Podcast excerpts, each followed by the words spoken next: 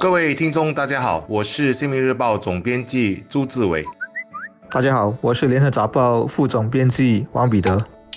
在为今天的主题偷拍进行资料收集时，我竟然发现网上还可以找到有人以报章的报道有关大学生偷拍的案件进行新闻剪辑。我也稍微看了一下，过去一年多的时间，有关偷拍的案件绝对不在少数。偷窥偷拍的人，从专业人士、大学生到一般蓝领人士都有。而偷拍的地点，有的是属于较隐秘的洗澡间，有的则是在大庭广众。的电扶梯，有的甚至是在公共交通上。在科技发达的年代，偷窥、偷拍的案件几乎像是不间断的。现在还有人通过应用程序分享这些偷拍而来的图片，所谓的色情社交群组，他们那些人可能都没见上一面，却乐于分享自己的成果。你可以说他们都是一般不知死活的色情狂，应该把他们都抓了，交给法律制裁。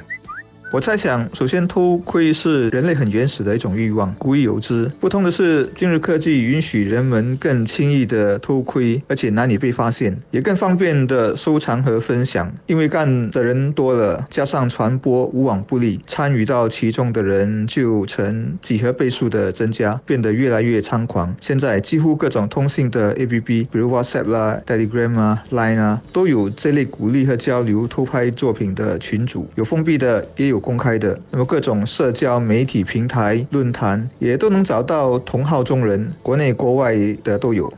现在除了偷拍裙底之外，更严重的是很多人会在更衣室或者公共厕所这些地方偷装针孔摄像机。越来越多的原因是因为有了很多分享的平台，很多的同好，大家互相鼓励炫耀战利品，还分享各种经验和手法。另一个原因是器材的泛滥，现在针孔摄像机的种类千奇百怪，到处都有的卖，在网上价格低到你难以想象，可能一个几块钱就能够买到。所以我们的女性。听众真的是要很小心。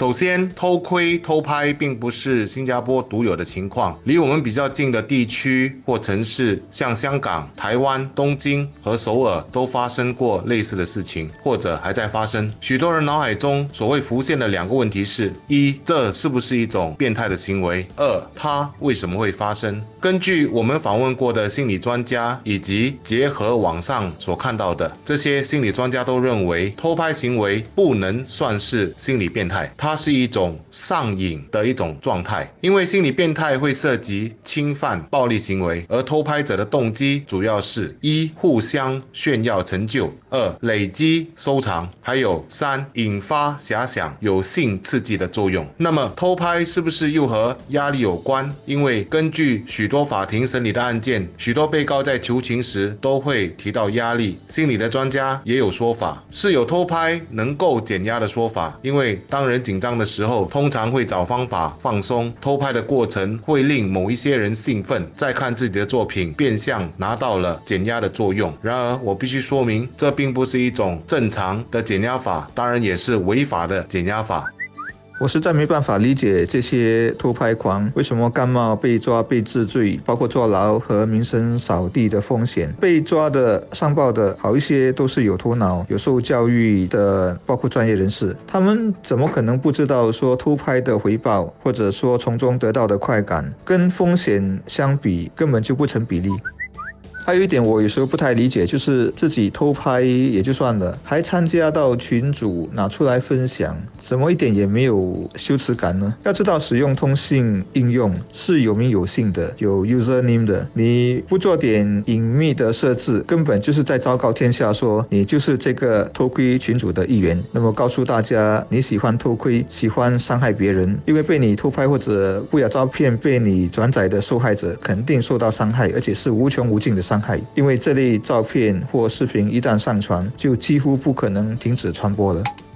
我们也来到一个关键的问题，就是偷拍、偷窥的人可否医治？答案似乎是肯定的。问题是，偷拍的人必须肯面对，就可以纠正。他们可以通过吃药、心理的治疗及心理辅导等方式，例如把兴趣转移，提高他们人与人的人际关系，提高社交活动，来减低他们偷拍的欲望。我们也不要忘了，偷拍的人对受害者所造成的影响。对于受害者来说，他们可能遭到极大的心理伤害，需要很长的时间才能从这样的阴影中走出来。所以，偷拍的人其实是在造恶，害人也害己。需要马上进行的就是用自己的力量改过。而对于一般公众来说，警方也有一个劝告，那就是不要继续传播任何的不雅网站，或者加入类似的网络平台及聊天的群组。如果我们收到这样的信息，第一时间应该马上通知警方。我们都可以在这样的事件上扮演一个意志的好角色。